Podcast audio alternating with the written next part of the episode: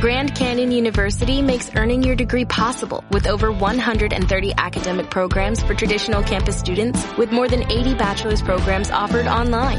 GCU provides you with the personal support you need from complimentary unofficial transcript evaluations within 24 business hours to scholarships, academic support, and your GCU graduation team led by your own university counselor. Find your purpose at GCU. Private, Christian, affordable. Visit gcu.edu. Muy buenas, mi nombre es Ivo Delgado y soy un crítico en serio. Y yo soy Rocío Muñoz y hoy es viernes 29 de enero de 2021 y este es nuestro vigésimo noveno programa de cine. Así que recibe un abrazo desde lejos y arrancamos. He visto cosas que vosotros no creeríais. Cine en serio. Con Ivo Delgado, Rocío Muñoz, Unai Gallego y Miguel Ángel Tomás.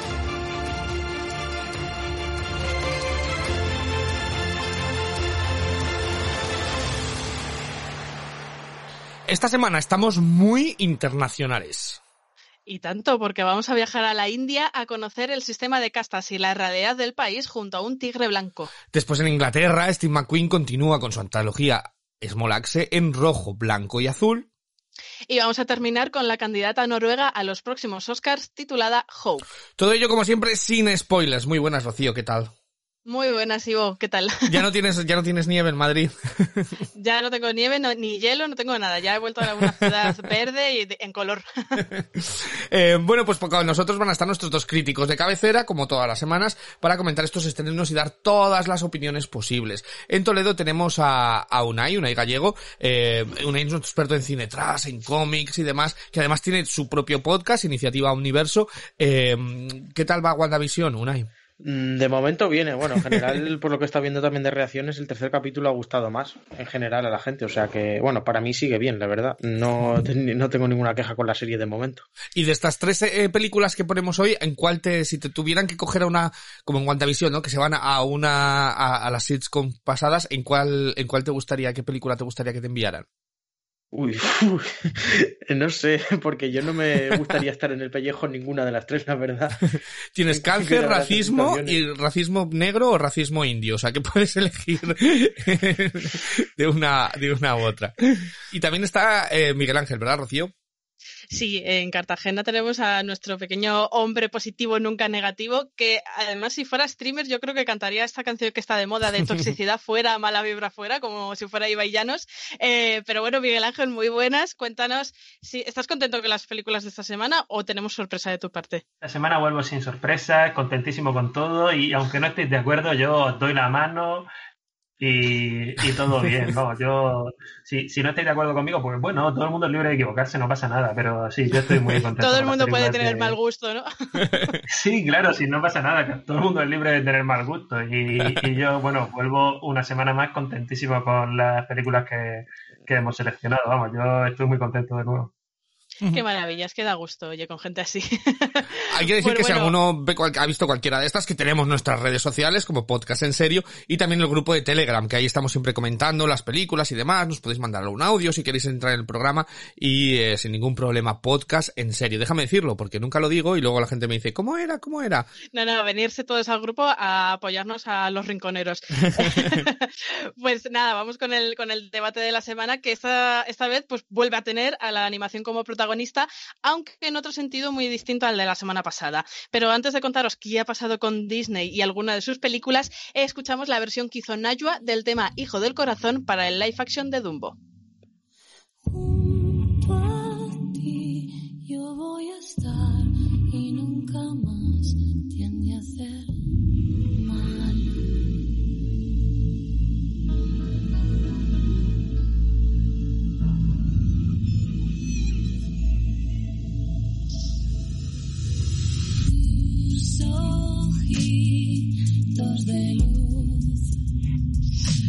Sí, Disney vuelve a estar en boca de todos tras retirar del catálogo infantil de su plataforma, es decir, el orientado a menores de 7 años los clásicos Dumbo, Peter Pan y los Aristogatos por contener estereotipos racistas. Eh, hay, que decir que estas películas siguen estando disponibles, pero lo único que ahora solo en los perfiles adultos. A su vez, eh, estos títulos ya tenían eh, un disclaimer, que es una especie de aviso anuncio previo a la película, incluido desde hace unos meses, donde alertaban de las representaciones racistas o de maltrato hacia diferentes culturas o personas en el contenido de las mismas. Pero por si alguien se está preguntando, en plan, Oye, ¿pero qué, tiene estas películas como para que las retiren? Pues yo os cuento los motivos.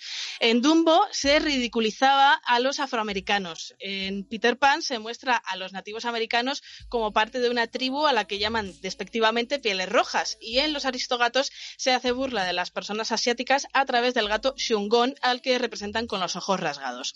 Eh, lo que está claro es que estemos de acuerdo o no con estos motivos, lo que es verdad es que cada vez son más las productoras que hacen uso de esta revisión para filtrar su contenido, aunque sinceramente yo me pregunto si es fruto de un verdadero paso hacia adelante en temas de eh, concienciación o a veces es un poquito de marketing. Pero más allá de eso, eh, lo que quiero preguntaros hoy a vosotros es si es realmente necesario eh, tener que retirar estas películas de la plataforma para, para niños y meter a, a los niños en, en, una especie de burbuja donde nada malo existe, nunca ha habido nada equivocado, no, todo es blanco, puro, y, ¿sabes? Eh, yo creo que personalmente sería mejor dejar eh, las películas con su advertencia al inicio y sentar a los niños y decirles, mira, hace no tantos años como teníamos normalizado esto que ahora mismo no se debe repetir y ganaremos mucho más, porque además eh, Disney está muy centrado en el racismo ahora mismo, pero hay otros mensajes subliminales que, ojito, ojito, pero bueno, eh, voy a abrir el, debate para que me vayáis contando vosotros qué, qué opinión tenéis de este tema. Eh, Unai, empiezo contigo no veo que sea necesario retirarlas. Es eso, poner a lo mejor un tipo de mensaje al inicio de las películas en plan, como para poner en contexto, si, si quieres un poco, mmm, digamos, que, quedar bien en el sentido delante del gran público, quieres o no, esas, esas películas representan parte de una época en la cual se hicieron y por lo tanto también eso tiene un valor de enseñanza histórico para, para futuras generaciones. O sea que en ese aspecto yo, yo, yo opino, yo opino eso, más o menos. Sí, yo también. O yo creo que es cierto que las películas siguen estando, que los padres si quieren pueden ponérselas a sus hijos, pero es que para seguir estando en la plataforma, pues déjalo en todas partes, ¿no? Yo pienso. Pero Miguel Ángel, ¿tú cómo lo ves? Pues yo la verdad es que lo veo más como un tema de, de un criterio de calificación por edades que como algo más, más grave o algo que deba ser así comentado como un tema muy importante. Yo le veo cierto sentido y creo que es una maniobra que que ellos sabían que iba a traer revuelo y que han tenido que tomar por eso, porque si no, la verdad es que se entiende de una manera difícil. Ay, pero es que claro, hablas de estereotipos, que sí que es cierto que estas películas, pues bueno, hay cositas que, que había que corregir, pero uh -huh. realmente te pones a pensar en el resto de películas Disney y es que hay otros tanto de estereotipos que lo que pasa es que no no son tan visibles a lo mejor, ¿no? Pero eh, el hecho de que todas las princesas eh, sean guapísimas, con un cuerpo escultural, eh, siempre busquen un príncipe. También son unos estereotipos que pueden resultar nocivos y bueno, siempre ya es casi como un chiste recurrente en la sociedad, ¿no? De, de las expectativas que me ha propuesto Disney en el amor, ¿no? Y, y es cierto. Y, sin embargo eso no se está revisando ni se le está poniendo el foco para avisar a los menores de, oye, esta representación era de un tipo de amor posiblemente tóxico que antiguamente era como lo, lo que considerábamos amor romántico, pero que hoy en día habría que darle otra vuelta. No sé, Ivo, ¿tú cómo, cómo ves esto? Yo tengo, yo voy mucho más de, difiero bastante de vosotros. Eh, yo estoy un poco con Miguel Ángel en lo de la calificación por edades. Hay que decir que en España es uno de estos países extraños en los que todo vale. Me refiero a la calificación por edades de las cintas de en el cine es orientativo, es decir, un, un niño de 12 años, un adolescente puede ver una película que no sea recomendada para menores de 18 años y se le vende la entrada cuando en otros países, yo que vivo en, en Inglaterra, está prohibido por ley, es decir, no puedes vender un, las películas si es para menores de para mayores de 15 años, cualquier película de miedo, por ejemplo, eh, hay que pedir el, el carnet de identidad o el pasaporte como se pide cuando, cuando vas a una discoteca. Y es lo mismo pasa en Estados Unidos. Entonces, sí que claro, nosotros desde la perspectiva de ser españoles lo juzgamos y decimos, madre mía, qué tremendistas, ¿no? Pero es lo que viene. Entonces, a mí no me parece mal que si esas películas a día de hoy tienen cosas que pueden fomentar un estereotipo negativo y la sociedad ha avanzado, que se diga un niño solo que no acceda a esto, sino que acceda con un mayor acompañado y que le explique lo que, lo que es. Entonces yo no lo veo mal. Es cierto que no hay que eliminar las películas, es decir, que esas películas tienen otra cosa, tienen un valor histórico, es decir, fíjate lo que ha pasado y dónde vamos para que no se repita, pero eh, que un niño menor de 7 años acceda a ello solo sin tener ese contexto, pues va a provocar que mañana cuando vaya al colegio y vea a un a un niño de Sudamérica, pues que le llame piel roja, por ejemplo, porque lo ha visto en Peter Pan, o que si tiene un niño asiático se rasgue los dedos porque lo ha visto en el, eh, los aristogatos, porque lo hemos hecho todos, eh, leche. Y, y creo que no está mal poner en contexto que eso antes estaba aceptado en cierta manera y ahora no. Y, y creo que, a mí no me parece mal el anuncio de Disney. Y respecto Pero a lo- para eso, para Mm. eso están las advertencias también, ¿no? Al principio Pero, de las sí, películas. pero un niño de 5 años sabe leer incluso a veces, 4 años, o de aquella manera para leer esa advertencia él solo. ¿Sabes lo que quiere decir? Que estamos hablando de menores de 7 años. No estamos hablando de una, un niño de 12 años que ya sabe leer, o de 10 años, o de 8, y que ya tiene un poquito más eh, el juicio formado, ¿no? Pero, pero estamos hablando de que no pueden acceder solos. Es decir, que yo le doy el iPad a mi sobrina, que tiene 4 años, le tiene Disney Plus, y ella se pone lo que le quiere dentro de esa zona segura, ¿no? De, de Disney. Eh, entonces ella puede ver un dibujo, otro, otro, y son seguros. Entonces, claro, eso es lo que Disney quiere hacer. Oye, esto a lo mejor no es tan seguro. Eh, entonces, en lugar de quita la plataforma, porque fíjate lo que ponen para los niños, pues eh, lo ponen en otra cosa. Como tú dices, también hay mucho de marketing en ello, ¿no? Porque estamos hablando de, estamos hablando de ello. Pero a mí no me parece mal que, el, contenido estrictamente infantil sea estrictamente infantil sin ninguna, sin ningún rasgo, ¿no? Entonces, yo no le doy tanta, tanta importancia. Eh, pero luego, como dices, hay muchos estereotipos. Eh, hay muchos, desde el de mujer, que te dejo que hables más de ello porque te pilla más cerca, ¿no? Pero eh, todos estos, todos los villanos de Disney que siempre eran afeminados o algún elemento queer, desde Jafar hasta, eh, yo que sé, es muy tóxico, ¿no? O la, o, o Úrsula de la Sirenita también, todo como mucho elemento queer en ello, como que era lo malo, eh, todo ello incluso la masculinidad, eh, el, el, hablamos de, de, del feminismo, pero también el, el, prototipo de Disney de que el hombre tiene que ser, ahí está Gastón de la Bella y la Bestia o demás, que siempre el, alivio cómico es alguien más gordo, bajito, y el, el, prototipo del hombre que hay que ser es con grandes músculos y, o Hércules, ¿no? Eh, entonces, hay muchos estereotipos que Disney está jugando una y otra y otra y otra vez gracias a Dios eh, se, se, van cambiando, ¿no? Se van moviendo. De, ya no, no es ello. Hablábamos de la escasísima representación que tenían, por ejemplo, eh, princesas menos atípicas y gracias a Dios hemos tenido Moana. Eh, pero luego hay otro que a mí me ha parecido muy gracioso cuando he estado buscando y es que la comunidad negra se queja de que siempre les convierten en animales cuando que yo no me había fijado. y de Ay, yo tampoco. Sí, de que Tiana y el sapo, por ejemplo, o cualquier que es de otra raza les convierten en a, o la um, eh, la cabra, no me acuerdo cómo se llamaba, la de la ruta al cielo dorado, no. Eh, no me acuerdo, hay otra película que ello o incluso Soul. El emperador y sus locuras. el emperador y sus locuras. Muchas gracias, Miguel Ángel. Eh, o incluso Soul este este año, ¿no? Que le convierten en gato. Entonces, fíjate, yo no me había fijado. Y es, es son estas cosas que te abren los ojos y dices, anda, ¿y por qué? ¿No? Eh, no es que sea ofensivo, pero hay alguien detrás pensando esto. Eh, una y otra vez. Entonces, eh, ¿qué hay detrás? Eh, pero lo, lo, que estamos hablando de estos avisos es que son cosas muy heavy. Yo soy muy fan de Peter Pan, ¿eh? Y me encanta y me apasiona la historia. Pero esa canción que metieron ahí de, de, de que hace a los hombres rojos ser rojos, eh, es, es a día de hoy eh, es telita. A mí no me gustaría que mi sobrina fuese cantando cantando eso a nadie en el colegio. Eh, que hace a un a, alguien sudamericano eh, tener ese color. Me parece surrealista. Entonces, a mí personalmente no me parece mal. Y ya Disney lo ha hecho de otra manera.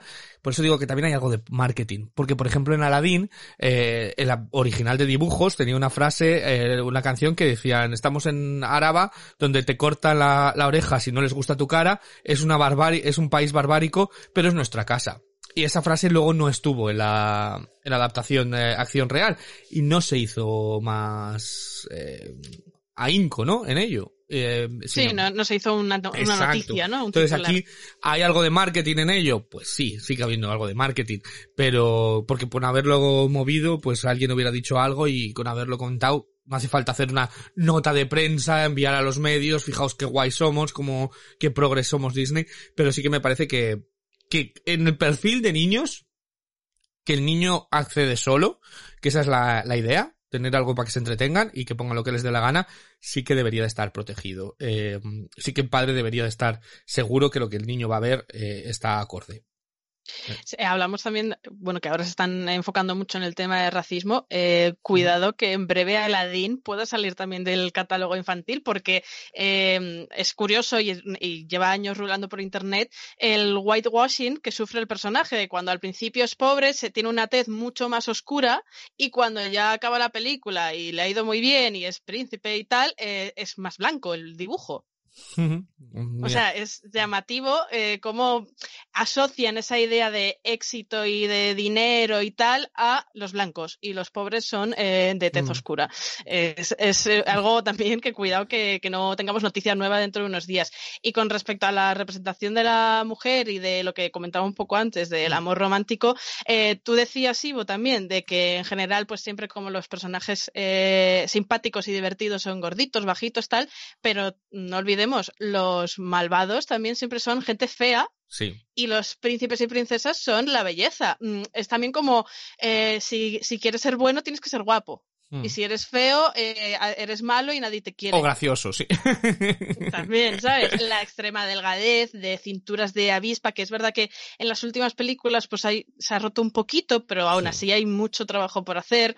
Eh, eh, y todo el, el concepto, eh, sobre todo de las clásicos, eh, de que todas las princesas, eh, su fin último era casarse y tenían que encontrar a alguien para casarse porque si no se casaban y eran felices y comían perdices, es como que les faltaba algo, no era una relación completa si no había matrimonio, ¿no? Era como meter muchas ideas en la cabeza que si nos pusiéramos a revisarlas todas, pues yo creo, es que creo que las películas no existirían. O sea, empiezas a quitar de aquí y de allá y cuando no es una cosa es la otra y dejarías la película en un Sí, cortometraje. pero porque... ¿sabes cuál es la diferencia? Que eso nos puede chocar, esos estereotipos nos pueden sorprender, pero no es un estereotipo contra una minoría. Es decir, no hay eh, una minoría de mm, mujeres que quieren solteras independientes, es decir, y si ponen esto les ofende. Es distinto que agredir por la raza a, alguien, ridiculizar una raza, ridiculizar una condición sexual. Eh, ahí es cuando hay que decir, hey, oye, cuidado, ¿sabes? Que no, eh, no es un objeto de, de burla estas, estas cosas. Yo es lo que, es donde lo veo, que no es un,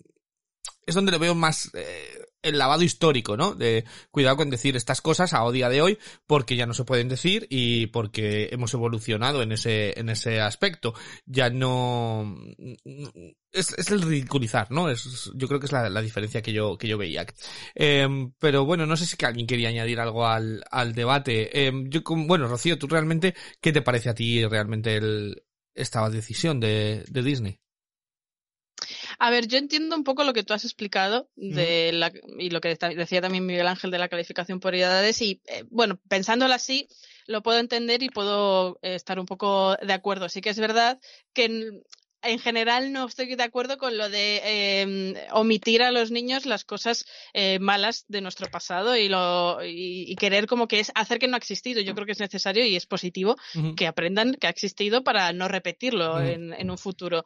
Pero, pero sobre todo es que lo que me da rabia es que utilicen esto como campaña de, de marketing y para hacerse los guays. Eso Sí. sí. que me da un poquito de rabia, porque luego, como, como bien has comentado, en, en películas hasta la última de Soul, siguen cayendo en microracismos, en cositas. Entonces, realmente no es. No me creo al 100% que sea una cosa de que la, la empresa, la marca como tal, está haciendo un activismo contra estas cosas, sino que dicen, bueno, nos viene bien para que nadie se nos coma, eh, y de paso quedamos muy bien de cara a la galería porque hacemos una noticia de cosas que, que eh, no haría falta hacer una noticia. ¿no? Las has retirado de ahí, pues están en el otro lado, punto pelota. Entonces, tengo ese sentimiento encontrado de me parece bien en un aspecto, pero mal en otros y bueno, pues eso que digo, que al final si, si se pusieran a, a revisar todos los mm, estereotipos y todas las cosas que proyectan hacia los niños, la mayoría de las películas, eh, sobre todo las, las más antiguas, deberían estar en el catálogo de adultos. Y, y sobre todo que mucha gente lo que dice es, anda, pero menuda tontería de motivo. Y ahí sí que no estoy nada de acuerdo. O sea, Claro. no son ninguna tontería de motivos, pero muchas personas eh, sí que dicen, "A ver, ¿qué más da de pieles rojas? Anda, pero si eso no tiene importancia, es que tenéis la piel muy fina. Mm, No, es Uy, que hay lo de la piel que- fina. Uy, lo de la piel. No me hagas hablar. daño. No me hagas hablar. Eso me da para, para un programa mío en solitario hablar de lo de la piel fina. Tengo la piel como me sale de la, como me sale de las narices. Odio ese comentario de tienes la piel muy fina. Em, que a veces es como para decir, coño, ¿y por qué la tiene fina en estas cosas y no en otras? Pero bueno, no voy a hablar de eso. Eh, ¿Qué te parece si nos vamos a las, yo creo que, que, que hemos quedado bastante claro el, el punto de vista de, de todos. ¿Qué te parece si nos vamos a nuestras curiosas curiosidades, Rocío? Que además eh, la semana pasada tú hiciste la encuesta, cuéntame. Sí, la semana pasada dejamos en manos de nuestros oyentes el ganador de las cuatro curiosidades que contamos y pues mm, preparad vuestros aplausos porque el ganador de esta semana ha sido Unai con su super eh, anécdota de Fidel Castro y sus pinitos en el cine. Palabras de vencedor, por favor. Que gracias a quien ha- haya votado y bueno, a ver si esta semana sigue habiendo suerte. Pues mira, vas a empezar tú, porque claro, si ganas, ahora tienes que Ahora ver tienes si que mantienes arrancar. el nivel. Tienes que arrancar. ¿Cuál es tu curiosa curiosidad? No, esta semana no traigo a ningún dictador ni nada, traigo un poco los cambios que suele haber en el cine de normal. Mm, En este caso me voy a una curiosidad relacionada con Karate Kid, con la película Karate Kid, porque el director, mm, el director que es, eh, es John G. Al- Alvinson, que también dirigió la, alguna de Rocky. Y la curiosidad traigo un poco por el tema principal de la película, que es, es muy conocido, que es You Are the Best que no sé si lo sabíais, pero no era un tema originario para esta película. Era un tema que tenían pensado para Rocky 3, pero que al final el músico Bill Conti lo acabó descartando y acabó cogiendo The Eye of the Tiger. Que al final, pues las dos películas salieron beneficiadas, porque los dos son muy grandes temas, muy míticos y muy relacionados con las películas en sí. O sea que eso es lo que traigo esta semana. Ajá. Es muy, joder, es muy icónico. Eye of Tiger y Rocky eh, podrían haber estado separados. Fíjate. Eh, venga, Miguel Ángel, ¿qué curiosidad tienes tú por allí? Bueno, pues yo traigo una curiosidad sobre una película que, con la que tengo una relación difícil. Yo con Contact tengo una poco complicada. Y hay una curiosidad muy interesante que es que el personaje de Matthew McConaughey, que no sé si lo recordaréis, que en la película hace un papel como de alguien especialmente religioso, que tiene una relación especial con la, con la protagonista, eh, el propio actor, el propio Matthew McConaughey, se negó a decir una frase del, que había en el guion original y de hecho tuvo una discusión con una de las guionistas, que la frase era mi Dios era demasiado pequeño al respecto de, de lo que estaba ocurriendo con abriendo el universo a nuevos planetas y nuevas posibilidades de vida inteligente. Y el propio Matthew McConaughey se negó a decir la frase y efectivamente se acabaría cambiando el guion y no acabaría diciendo esa frase. Se ve que el hombre también es bastante religioso en su vida personal. Yo la verdad es que no era consciente de teatro, también tenía esta curiosidad, vaya. Bueno, pues eh, al, al ver las creencias de cada uno son las que son y no es la primera ni la última curiosidad de este estilo que, que nos podemos encontrar, pero pues eh, yo os he traído una de, de que incluya mi película, bueno, una de mis películas favoritas y un personaje mítico de la misma. Estoy hablando de Regreso al Futuro Ajá. y del personaje de Doc Brown. Y es que no sé si sabíais que eh, Christopher Lloyd, eh, cuando recibió por primera vez el guion de esta película, que acabó siendo una trilogía, lo que hizo fue leerlo y tirarlo a la basura. Anda. Lo tiró porque en ese momento, pues bueno, él estaba mm, tenía un trabajo asentado en el teatro y le pareció que esa película no iba a ningún lugar y dijo, mira, yo no me voy a arriesgar por este proyecto y lo tiró a la basura. Y tuvo que ser su mujer eh, quien le dijo, reflexionalo, es una buena oportunidad, tú siempre has dicho que querías seguir avanzando y no está en carta y tal. Total, que llamaron al productor, le dijo, mándame otra vez el guion y, y ya en la segunda lectura, al final, como que se interesó más en el proyecto, acabó quedando con Robert Zemeckis y el resto ya es historia. Ajá. ¿Fue su mujer o fue su yo del futuro que volvió a decirle, eh, cuidado, no pierdas Pues esta, podría ser, podría ser, habrá que preguntárselo a él. esta oportunidad. Bueno, pues yo he traído una película, mi curiosidad viene en torno a Steve McQueen, que estamos hablando de él mucho y hoy también vamos a hablar, por Small Axe, y mi película favorita de él es Same. Same es una película con Michael Fassbender y Carey Mulligan.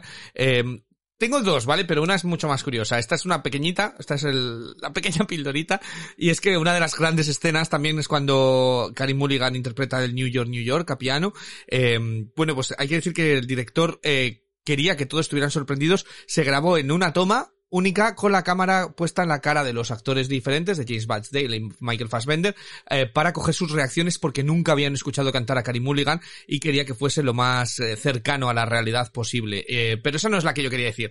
Otra de las grandes escenas recordadas por muchos es la escena en la que Michael Fassbender mantiene relaciones sexuales de enfrente de una ventana eh, de un hotel de cara a todo a todo Nueva York, ¿no? Eh, hay que decir que lo hicieron en un hotel, eh, ese hotel se llama The Standard Hotel, que debido a esa escena, a esa famosa escena, eh, pues la gente empezó a reservar eh, habitaciones en el hotel para mantener relaciones sexuales. Y el hotel eh, lo que hizo fue abrazarlo, e incluso ahora tienen eh, cuencos con preservativos por los pasillos, por ejemplo. O sea que se ha convertido un poquito en el hotel en el que la gente va a mantener relaciones sexuales contra, contra la ventana para que lo, lo vea. Este fenómeno ha sido, hay artículos en New York Magazine, en New York Post, en The Observer, o sea que no me lo estoy inventando para nada. Y, y hay mucha gente también que va a verlo. O sea, que en, el patio de abajo del hotel la gente va casi con palomitas a ver cómo la gente mantiene relaciones sexuales contra la ventana de contra la ventana del, del hotel. Así que mira, si alguna vez vais a Nueva York y os apetece, pues lo podéis hacer. Aunque yo no os lo recomiendo mucho porque está buscando información y en China en junio de 2013 una pareja lo hizo, pero se cedió la ventana. Entonces cayeron al vacío eh, y, y cayeron eh, muertos de gusto, ¿no? Eh, contra, contra... Un polvo de altura es lo Sí. que se suele llamar. Así que no, no lo recomiendo mucho, ¿no? Lo de la ventana, porque, puede- porque coño, son ventanas y pueden ceder, ¿no? Pero este, este hotel de, de Nueva York se ha convertido famoso por eso, por la, por la cristalera. Si alguno ¿Y lo de ir quería... a verlo lo recomiendas? Yo no he ido al hotel, yo no he estado en Nueva York, no he ido al hotel. Eh, la escena de la película es bastante llamativa, eh, pero no he ido al, al hotel en sí. Es el Standard Hotel, o sea que si alguna vez vais a Nueva York y os apetece, pues, y sois muy románticos, No sé si romántico es la palabra, ¿eh? pues esa es el, esa es la, esa es mi curiosidad eh, que traía esta, esta semana. Así que lo pondremos en Twitter y la gente puede votar por la mía porque tengo que volver a recuperar ese trono. Eh, entonces, eh, Es nuestro particular juego de tronos, esto Sí, lo de las curiosidades. tengo que volver a recuperar ese, ese trono. Eh, pero ¿qué te parece si pasamos a, a las películas que vamos a hablar esta semana? Eh, ¿Y cuál vamos a empezar, Rocío? Pues vamos a empezar mm, lo más lejos posible que podíamos irnos, que es en la India, de la mano de Netflix, conociendo la historia de Balram en la película Tigre Blanco. When first saw him, I knew then this was the master for me. En Tigre Blanco nos presentan a Balram, un joven indio de bajo estatus social que un día logra trabajo como chofer de una adinerada familia de la India moderna. A partir de ese momento descubrirá que el mundo no es como le habían hecho creer y comenzará su lucha por cambiar las tornas. Eh, ¿A ti qué te ha parecido esta historia, Ivo? Bueno, eh, a ver, eh, tengo bastante que contar de esta película, ¿vale? Hay que decir que es una película de producción india, pero también americana, entonces tampoco es un Bollywood al uso, ¿no? Eh, entonces es, es raro a veces porque, bueno, pues se ven ahí un par de... mm, a ver, voy a intentarme resumir muy claramente sin, sin tratar de parecer un snob. Sí que es cierto que estamos acostumbrados a un tipo de narrativo audiovisual mucho más americano y europeo, eh, pero en Bollywood se saltan por completo todas esas normas, entonces a veces es raro ver alguna película de la India porque mm, hay saltos de eje y demás. Aquí hay un salto de eje, pero está justificado. Entonces, visualmente es mucho más accesible para eh, todo el mundo. Eh, esta película, porque sí que tiene ese ámbito americano. Y, y como dices, eh, pues la película es desde un... Hay que decir que en India está el sistema de castas, son súper racistas dentro de la propia India, desde el propio color de la gente, los que son más oscuros o más claros y demás. Y, y sí que el que nace en una casta es muy difícil que salga de ella. Entonces tenemos a este protagonista de, de clase baja que, eh, bueno, pues eh, es educado para servir, eh, es su sueño, servir a una familia rica y a partir de entonces va viendo cómo, eh, bueno, pues buscando su oportunidad, ¿no? Un poquito parásitos, de aquella manera, ¿no? Eh, y todo, todo ello. ¿Cuál es mi problema con esta película? Ya he tenido varios. Bueno, pues que al principio me estaba gustando, tiene una forma de narrar muy de novela, se nota que está en una novela, y a mí me aburre un poco y cada vez que, no sé si es porque lo has- es un recurso que lo están utilizando en muchísimas series, que empiezas la película ahí de, imaginaos, en el medio de una batalla y luego te sacan de la batalla y te pone tres meses antes, tal. Y esto es ese estilo de, mira dónde estoy, mira cómo llegué. Tiene una voz en off súper cansina en muchísimas cosas, súper cansina, entonces es muy novela y eh, no todas las partes funcionan igual. La película al principio me estaba gustando, pero llega un momento eh, cuando desaparece el personaje femenino de la película que para mí la película se estanca por completo y adiós película. Eh, se centra más en el viaje emocional de él, este viaje un poquito a, a, um, la obsesión por avanzar y la locura y ya no pasa más. O sea, ya todo se centra tanto en ello que, bueno, pues, pues como que se estancó la película y ya está. Y, y ya además sabes cómo va a acabar porque te lo han dicho al principio, ¿no? Donde, donde ha, ha llegado. Entonces, son esos distintos flashbacks 2007, 2010 y a mí me ha resultado eso, eh, pues... eh, ah, ah. Luego la película tiene un mensaje político tan em, subrayado continuamente, tiene un mensaje de comunismo claro y de marxismo, es decir, eh, en contra del capitalismo, que llega un momento que decías, bueno, venga, ya, ¿sabes? O sea, esto no, no es así. O sea, no, no es realmente todo, si tienes dinero eres malo y si no tienes dinero eres bueno. Eh, era como, eh, era como demasiado, demasiado evidente en muchas cosas. Entonces a mí me ha dejado un sabor bastante agridulce, cuando mezclándolo todo, al principio me estaba gustando, pero como luego digo, luego se acabó para mí. A mitad de película es como ya no, ya se, se ha estancado. Y tiene algunas escenas que para mí carecen de sentido y, espero que me, por eso quería debatirla. La escena en la que él se pone a defecar en medio de, no entendí muy bien, de repente ahí algunas cosas de decir, vale, estoy entendiendo el viaje de él hacia la obsesión ya y que lo ha perdido todo, pero no sé hasta qué punto era, está bien llevado ese, ese, ese, ese último, mm, bueno, es que es media película, la verdad. Esa segunda mitad y demás es como, uy, no sé yo si esto está llevado como, como, con la idea que, que tenían. O sea, entiendo la idea, pero no, no me parece que estaba bien plasmada. Pero bueno, no sé qué le habrá parecido a, a Unai si está conmigo o si le ha gustado algo, algo más. A mí me ha gustado algo más, la verdad. A ver, mm, yo entiendo que, el que el- cuando se va el personaje fe- femenino pierde fuerza, pero eh, en el sentido, en la película no te deja de contar que es la historia de él, del protagonista en todo momento. Quiero decir, o sea, mm, que lo centren en él tiene sentido porque de hecho te empieza con el flashback y mm, te va narrando un poco cómo acaba hasta ahí. Dicho esto, sí, eh, yo uno de los puntos negativos sobre todo que le podría achacar es eso, eh, esa, es- es- la escena esa de, de fecando y demás, esas cosija, cosejas que dices, mm, no sé qué pinta aquí porque tampoco a mí me, me- me terminó de casar es- esas escenas, pero bueno. Dicho lo cual, a mí me sorprendió bastante, o sea, me, gustó más de lo que me esperaba y a mí me entretuvo, la verdad, tiene un- unos toques muy negros mm, mar- marcados y no sé, a mí en general yo acabé contento co- con, la cinta, pese a que, bueno, tiene esos detallitos que algunos los has comentado tú, que no me terminan de casar, pero en general eh, me, me quedé satisfecho con el resultado final, vamos. Miguel Ángel, ¿tú también estás satisfecho? Sí, sí, yo, yo estoy muy satisfecho con esta película. Creo que el resultado ha quedado bastante bien. Es verdad tiene un tinte político muy marcado. O sea, seguramente si no conecta, es posible que si no conecta ideológicamente con la película acabe viniéndose de abajo en, en la segunda mitad, sobre todo en el tercer tercio de la película. Creo que eh, es posible que te acabe generando bastante rechazo. Yo creo que funciona muy bien como una especie como de fábula, pero retorcida, ¿no? Es como eh, un poco la deformación de una fábula de cómo llegar a ser algo en la, en la India actual. Creo que en ese sentido funciona realmente bien y yo en general estoy muy contento con el resultado. Pues yo también. La verdad, creo que aquí eh, Ivo se va a quedar un poquito solo por una vez, no soy yo. Eh, a mí, primero me parece una película muy entretenida, porque sí que es cierto que eres consciente, según la vas viendo, de que es una película larga, pero no se te hace pesada, o al menos a mí no se me hizo ni pesada ni aburrida. Se va cocinando muy a fuego lento, pero me gusta porque mm, es- me parece vital que se cocine a ese ritmo.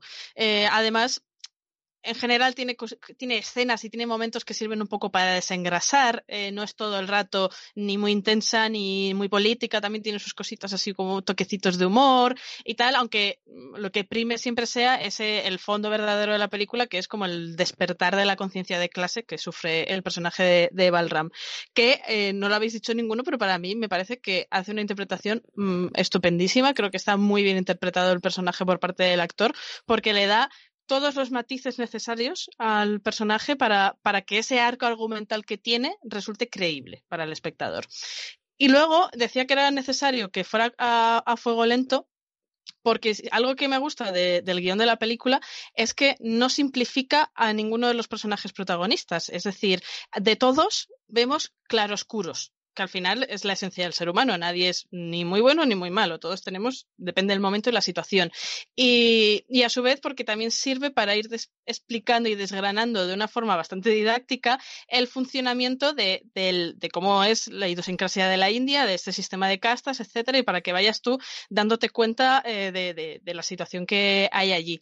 Y además, el, el hecho de que sea como una hormiguita la narración me, me, me parece que te permite que conozcas muy bien a cada personaje, en concreto, lógicamente, al de Balram, y eso sirve a su vez para que puedas entender las decisiones que van a ir tomando y, y en general todos los momentos de luz y oscuridad que, que van fluyendo por la película, porque algo que, que me parecía interesante es que eh, se supone, o, o- bueno, pues in- intuir que, digamos, él tiene que ser el bueno, el, el protagonista, y los adinerados son como los malos, porque son los que usan a sirvientes, tal y cual.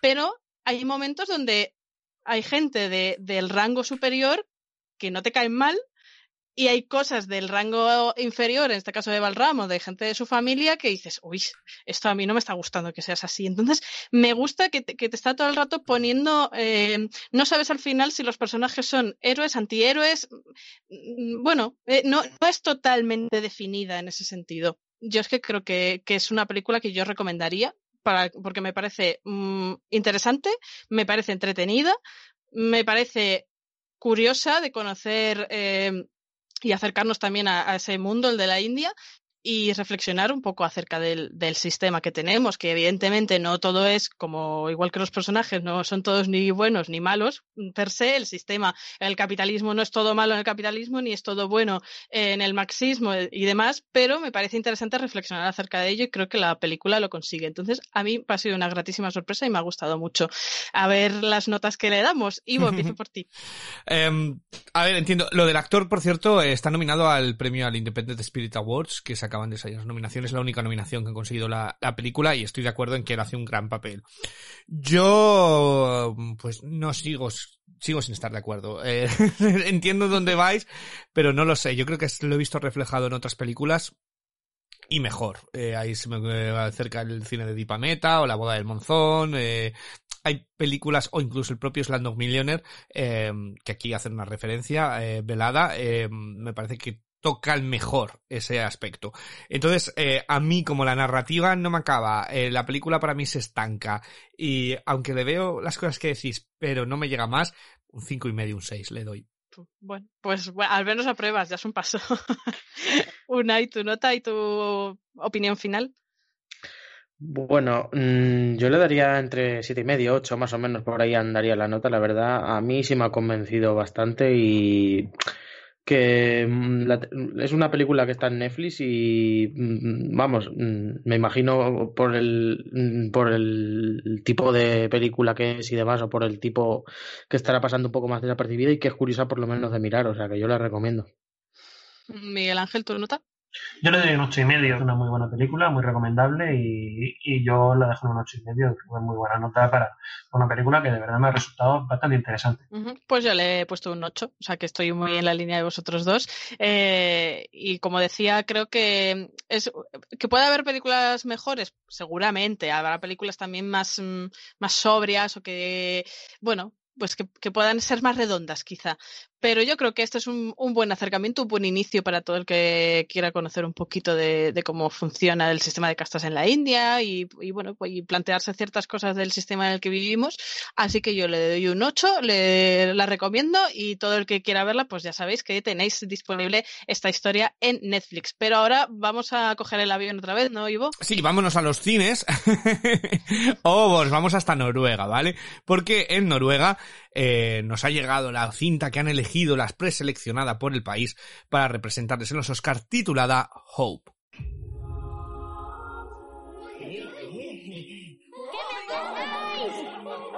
¿Listos?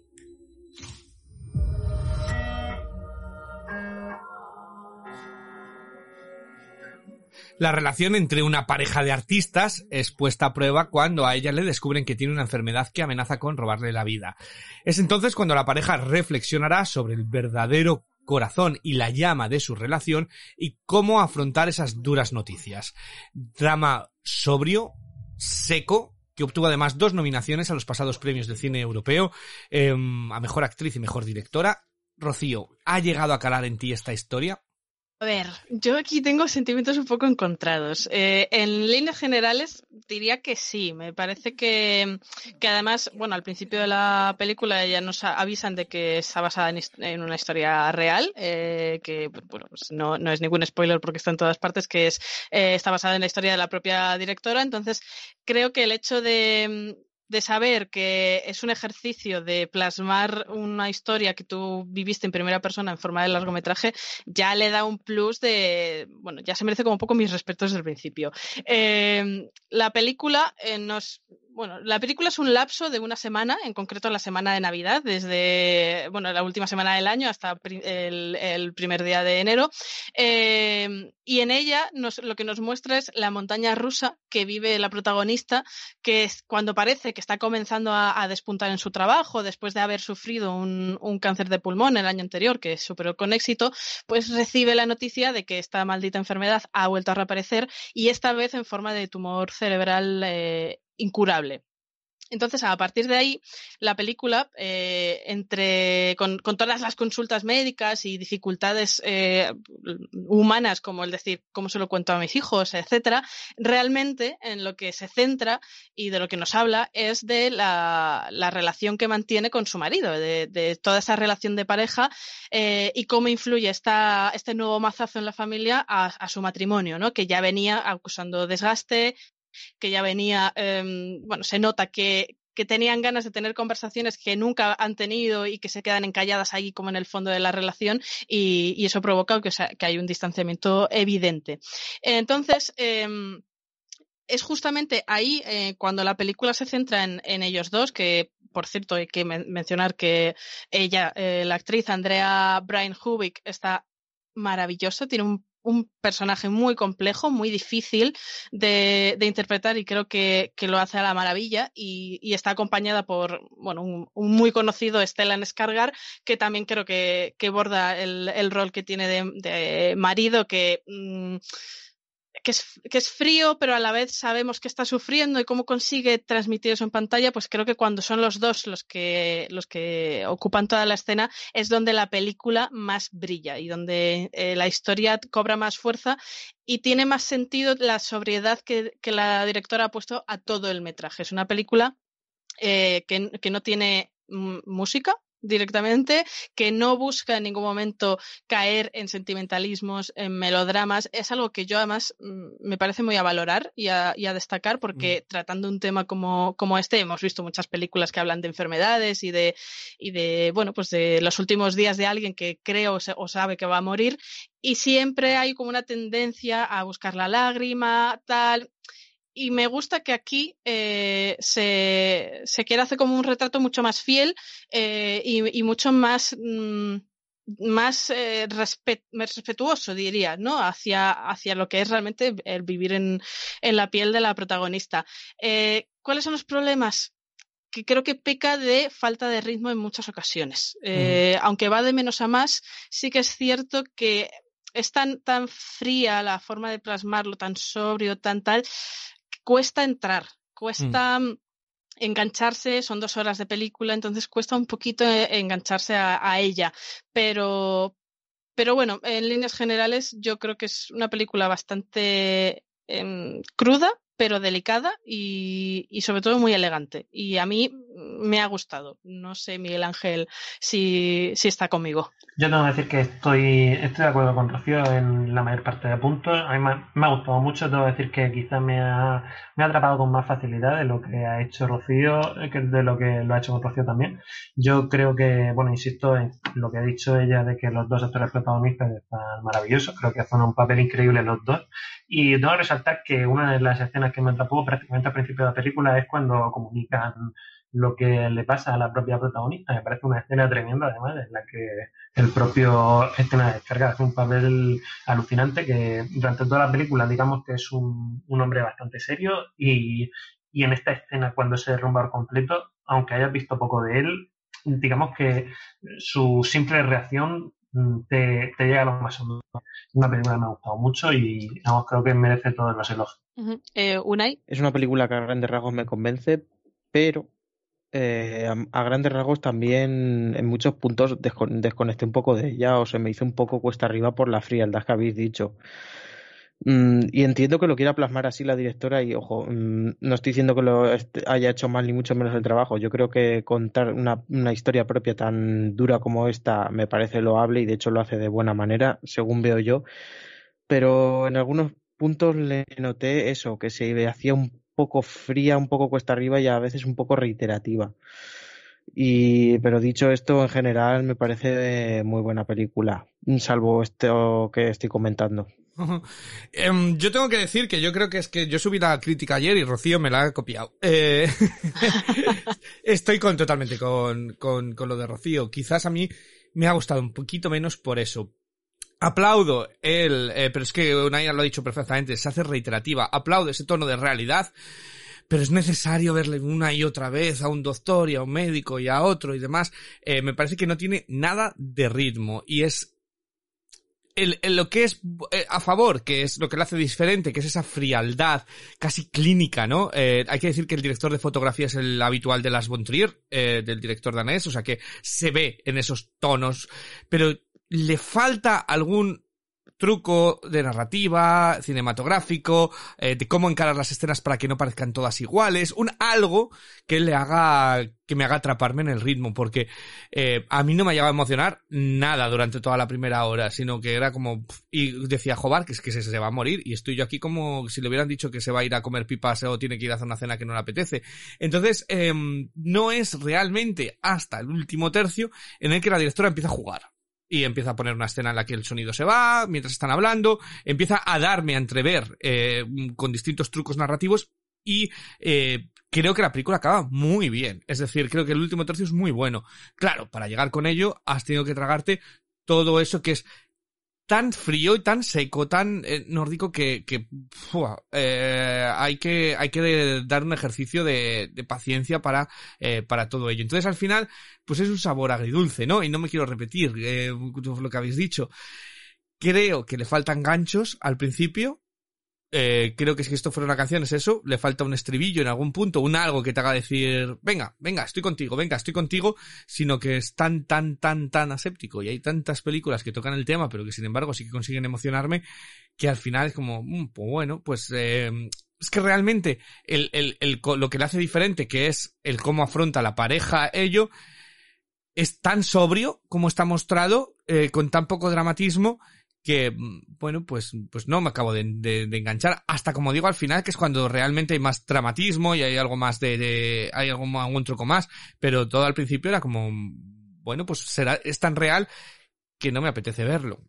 A mí me, se me ha hecho, me deja un sabor agridulce, no es una mala película, pero no me ha enganchado en muchos aspectos y, y bueno, pues eh, me ha costado llegar al final. Eh, no sé qué, qué valoración y qué nota lo daría, Rocío.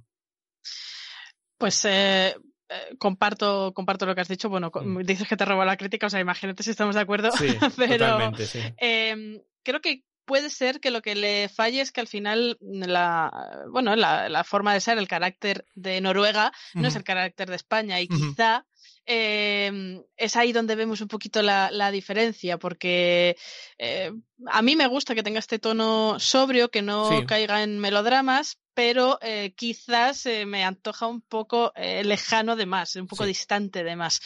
Pero creo que puede ser por el carácter. Entonces, bueno, como ya he dicho, le veo cosas buenas, le veo cosas malas, pero en general creo que, que es una película bastante, bastante buena. Le doy un seis y medio porque no me ha entusiasmado, pero le veo todas las, las, eh, las virtudes.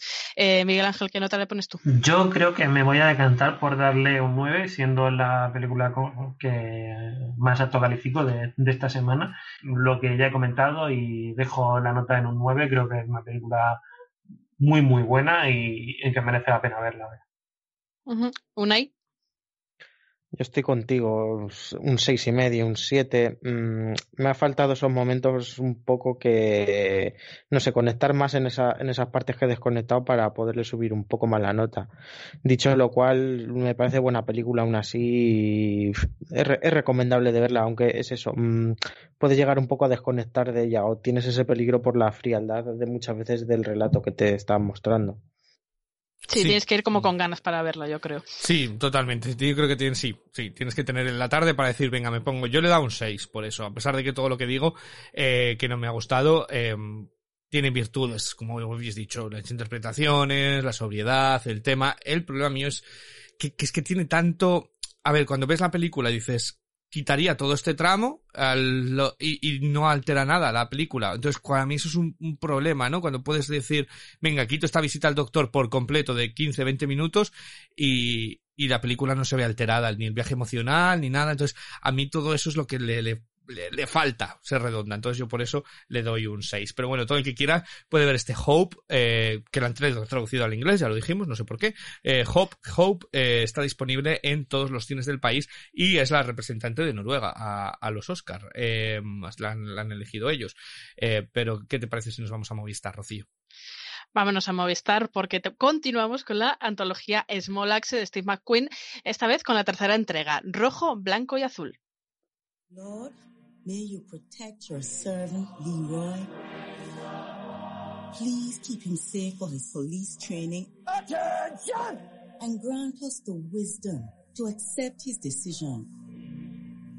Rojo, blanco y azul conoceremos al héroe, un científico forense que decide dar un giro a su vida para adentrarse en el cuerpo de policía, convencido de que podrá luchar contra el racismo explícito de la institución desde dentro, aunque intentarlo conlleve ser tildado de traidor por su comunidad e ir en contra de los deseos de su padre.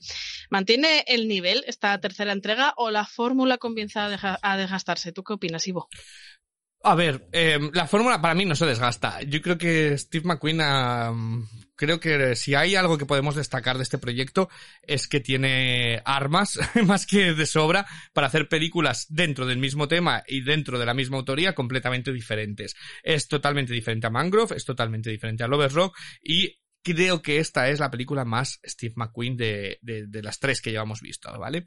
Eh, como bien dices, toca la, toca la historia que está basada en hechos reales, ¿no? De Lorey Logan y eh, el, principalmente el debate de él, tras ver un asalto a su padre, es eh, cómo afrontar eh, su sentido en el mundo. Él tiene un doctorado en físicas, pero él cree que puede aportar más al mundo siendo un policía y tratando de luchar por su comunidad desde, desde dentro. Entonces esto provoca un debate que me parece que Steve McQueen es muy bueno en mostrarlo con mira, sobriedad para mí, pero emoción al mismo tiempo, eh, en el que te deja las piezas clave para que tú eh, debatas. Por un lado está, lógicamente, el debate principal, que es eh, lo pequeño que es un ser humano tratando de hacer un cambio tan grande, es decir, que da igual lo que hagas, que muchas veces está tan podrido el sistema y la rueda que no puedes, y por otro, eh, un tema subyacente de ahí que es que nadie quiere ese cambio a veces. Y, y, y, lo, me parece que es un debate súper interesante, ¿no? Porque, bueno, pues como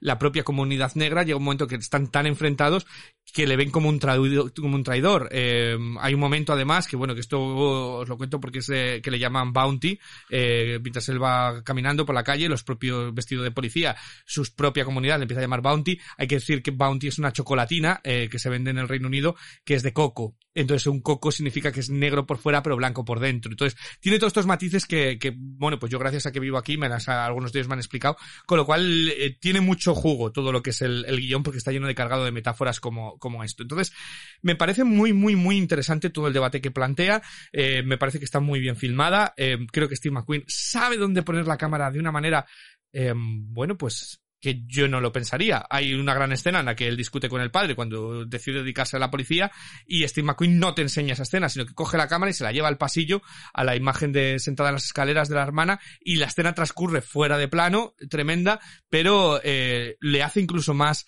te hace creer más tensión por, eh, por no saber realmente qué está sucediendo y, y como ello, aunque lo, estés escuchando. Entonces, me parece que Steve McQueen es absolutamente un, un genio cinematográfico. Él tiene todos estos detalles que a mí me hacen estar todo el rato eh, aplaudiendo. Entonces, eh, y como digo, ha hecho cinco películas en un año, cada una distinta, con temas y tan, tan tan ricas en matices, ¿no? Y en todo, en todo ello. Entonces, eh, a mí me ha gustado muchísimo. O sea, me ha gustado muchísimo. Quizás si le pongo alguna pega, es que me parece corta. Es decir, que me parece que el final es un poco para pum, chim pum, se acabó.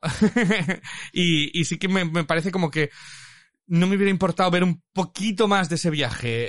Eh, aunque creo que lo que él quiere contar queda bien contado, es decir, lo que pasa después, bueno, pues sería otro debate, ¿no? Y sería otro más, otro ambiente más Hollywood, pero no me hubiera importado un poquito más de desarrollo que se me hace un poquito corta al final de decir, uy, ya está, estaba tan metido en la historia que me la has acabado aquí y, a lo mejor necesitaba 10, 15 minutos más para, para ver cómo fluía, ¿no? Pero como digo, el corazón de la historia y el mensaje es, eh, pues eso, que da igual a veces lo que se quiera cambiar, que como la cosa es, tan complicado, pero que, que, que, pero luego también si nadie da esos ese primer paso, aunque sea muy pequeño, no va a venir otro después a, re, a rehacer el camino, ¿no? Entonces, eh, me ha gustado mucho a mí. Eh, no sé, no sé Unai qué le, qué le ha parecido.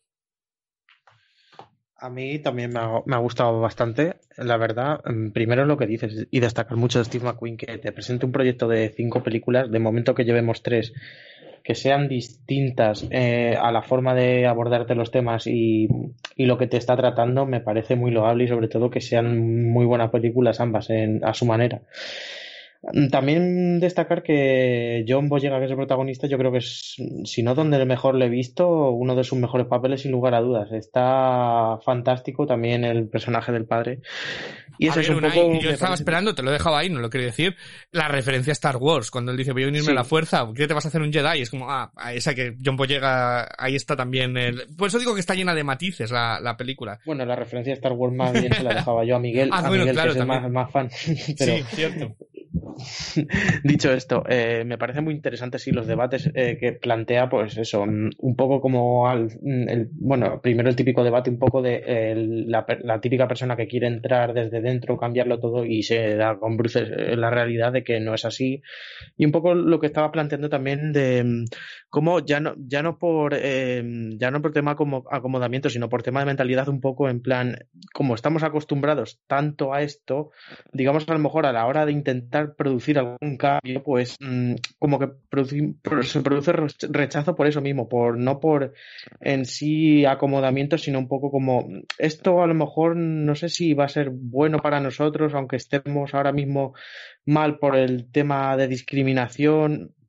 No sé, tiene, tiene esas cosas, tiene esos matices que ya te digo, eh, me está gustando muchísimo la propuesta de Steve McQueen, me parece muy interesante y mm, estoy viendo que está pasando más de, desapercibida, por lo menos aquí en España, de lo que mm, me gustaría que pasara, la verdad, porque mm, de momento llevamos tres películas que para mí son las tres muy recomendables y muy distintas y tocando muchos temas y matices, o sea que yo estoy muy contento.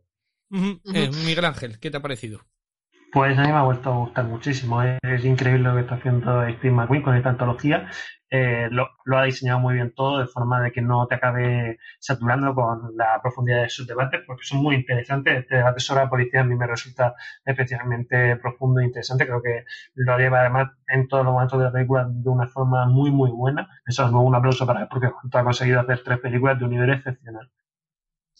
Yo creo que, mm, que precisamente esa si de algo me estoy dando cuenta viendo esta antología es de que Steve McQueen no da puntada sin hilo y creo que si él quería hacer pe eh, películas de 60 minutos, de 70 y dejarte ahí, es, ha sido adrede. O sea, uh -huh. creo que él buscaba perfectamente que nos quedáramos con las ganas de decir, pero quiero saber más, eh, cuéntame más de esto. Creo que estaba milimétricamente calculado, ¿no? Porque me, pasa a mí viendo este rojo, blanco y azul que mm, es que siento que cada minuto lo utiliza con una precisión de relojero para contarte la historia. O sea, sabe perfectamente en qué emplear cada segundo y cada escena y cada palabra. Eso está todo perfectamente medido.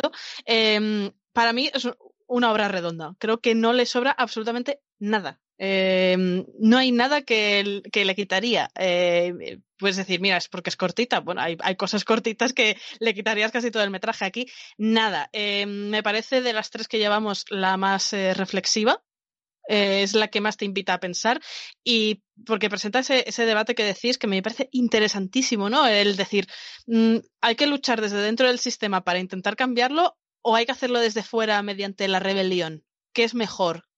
Y mm, y si algo que me gusta mucho de, de, esta película es que precisamente, aunque a, priori pudieras ver mmm, o intuir por dónde va a intentar tirar eh, Steve la línea de pensamiento y la respuesta a esta pregunta, porque el, el protagonista ejerce de caballo de Troya, en realidad te vas a ir dando cuenta de que en ningún momento es una película que tome partido por, por ninguna de las dos respuestas posibles a, a este dilema y simplemente te, te, enfrenta a ti como espectador a él y te deja que seas tú quien lo responda. Y luego también, me, más allá de esta trama principal, algo que me resultó muy interesante fue todo el conflicto que tiene el personaje del héroe con su propia gente, que es verdad que es como una subtrama mucho más eh, mm. reducida, pero me interesaba mucho también eso y en particular el conflicto que tiene con su padre, que además creo que está, decía Ivo de, de que aquí hay muchísimas pildoritas y muchísimos detalles eh, que parecen frases sin importancia y, tienen más significado y es que el conflicto de, del personaje principal con su padre me parece que está reflejado de una forma súper poética y luego por, por, ir terminando me acuerdo que cuando comentamos eh, Mangrove creo que fue Miguel Ángel que dijo que, que, se había quedado con ganas de, de, conocer más acerca de la policía, porque no, casi no se la retrataba en, en, esa película. Y claro, ahora he entendido perfectamente el por qué, porque McQueen nos tenía preparado a hablar de la policía en esta película. Entonces me parecen como dos visiones complementarias, dos historias distintas, pero que se complementan entre sí y que ayuda a su vez a que vea la antología con, como muy cohesionada, ¿no? Lo que es como son cosas independientes, pero a su vez todo tiene un nexo común más allá de la, de la temática general, ¿no? Entonces, pues es que estoy muy contenta. Yo la verdad que al final me voy a hacer fan de, de este director gracias a esta, a esta serie de películas porque siento que no baja el, el nivel nunca y, y me, me, está fascinando, la verdad, esta, este viaje. Eh, Ivo, ¿tú qué nota le has puesto a este rojo, blanco, azul? Yo le he puesto un ocho y medio, ¿vale? Eh, pero bueno, no descarto. Sí que es cierto que la he visto ya dos veces, porque la, las vi en su día y la, la, he vuelto a revisionar, porque bueno, como las vi una detrás de otra, eh, quería, quería revisionarla para dejarle más espacio, que me parece que le va muy bien, como muy bien dices, eh, esta película, el espacio de, pues eso, del debate y del diálogo y de la reflexión. Entonces, por eso le he puesto un ocho y medio. Me parece una muy, muy, muy buena película y la recomiendo, la recomiendo mucho. Eh, no sé, uh -huh. Unai, ¿qué nota le, le, ha dado? Yo le he dado, yo le he dado un siete y medio, la verdad. Mmm, lo más seguro lo acabe subiendo porque es una película que estoy reflexionando, cada vez que la reflexiono un poco más, más me gusta. Simplemente eh, sigo recomendando esta antología. Uh -huh. Miguel Ángel. Yo tengo serias dudas y estoy balanceándome entre el 8 y el 9 y creo que le voy a dejar en 8 y medio, pero creo que al final la acabo dejando en un 9. Le voy a dejar en 8 y medio por la simple razón de que Lovers Rock la puse en un 9 y, y quiero dejar claro que Lovers Rock me gustó más, pero Más Lovers Rock ya le subiré la puntuación cuando sea posible, porque de verdad que de momento es la que más me ha gustado de, las tres. Y, y, esta creo la voy a dejar un 9 porque es que también me ha encantado. Desde luego, una auténtica maravilla lo que está haciendo Steve McQueen con estas películas. Pues mira, yo he utilizado el mismo sistema de escalera que tú. En plan, me, han gustado las tres, pero quiero que se note un poco de momento como a mi top. Y entonces eh, a Lover Rock le puse un ocho y medio la semana pasada y a Rojo, Blanco, Azul la, la dejo en un 8 porque pese a que me parece también buenísima. De momento son mis dos favoritas. Me, han gustado más que Mangrove. A ver qué, qué nos deparan las próximas semanas. Eh, pues sí que, sí que la tengo que poner a ese escaloncito por debajo porque lo de Lover Rock es de otro planeta.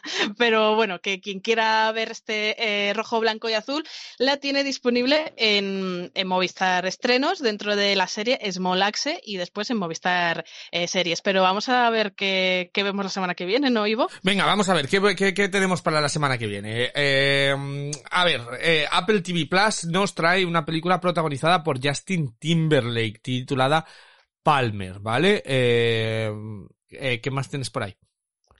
Pues mira, en Netflix nos estrena una película española que se llamaba. Bajo Cero, todo junto, todo seguido. No la busquéis por separado que no la vais a encontrar, hay ¿eh? que escribir Bajo Cero, todo seguido. Eh, del siempre presente Javier Gutiérrez en sí. el reparto y Carra Lejalde, Luis Callejo, o sea, una serie de nombres bastante conocidos en, de nuestra ficción.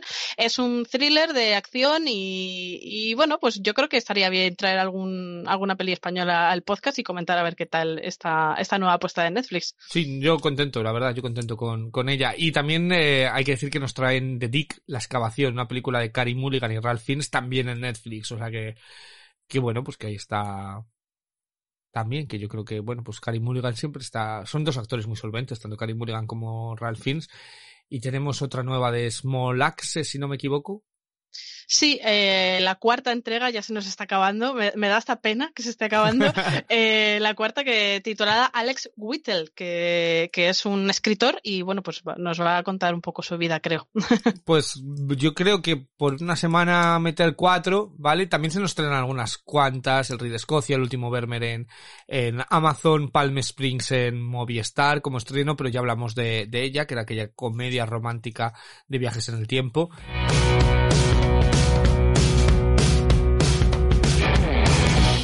Y nada más por esta semana. Eh, recomendaros el, las redes sociales que estamos ahí, somos muy pesados, pero se ha formado un grupillo muy guay eh, en, en, el grupo de Telegram, en nuestro Twitter, como podcast en serio y eh, en cualquiera. Y podéis participar, colaborar con nosotros. Si tenéis alguna película de estas que veis y decís, hala, pues mira, pues yo he visto la de voy a poner bajo cero y me apetece mandaros un audio, me apetece mandaros un pequeño escrito para que lo leáis. Pues no, lo, lo podéis dejar un comentario ahí o en las redes, o en las redes sociales. Muchísimas gracias, Rocío. Nada, un placer como siempre y hasta la próxima semana. Y muchísimas gracias también a nuestros dos críticos de cabecera, a Unai Gallego y a Miguel Ángel Tomás. Y nada más, nosotros volvemos en una semana para comentar eh, pues eh, estos cuatro estrenos que os hemos comentado y algún otro debate y alguna de estas cosillas que se nos vayan ocurriendo. Así que nada más, que seáis tan felices como os permita el 2021. Un abrazo, adiós.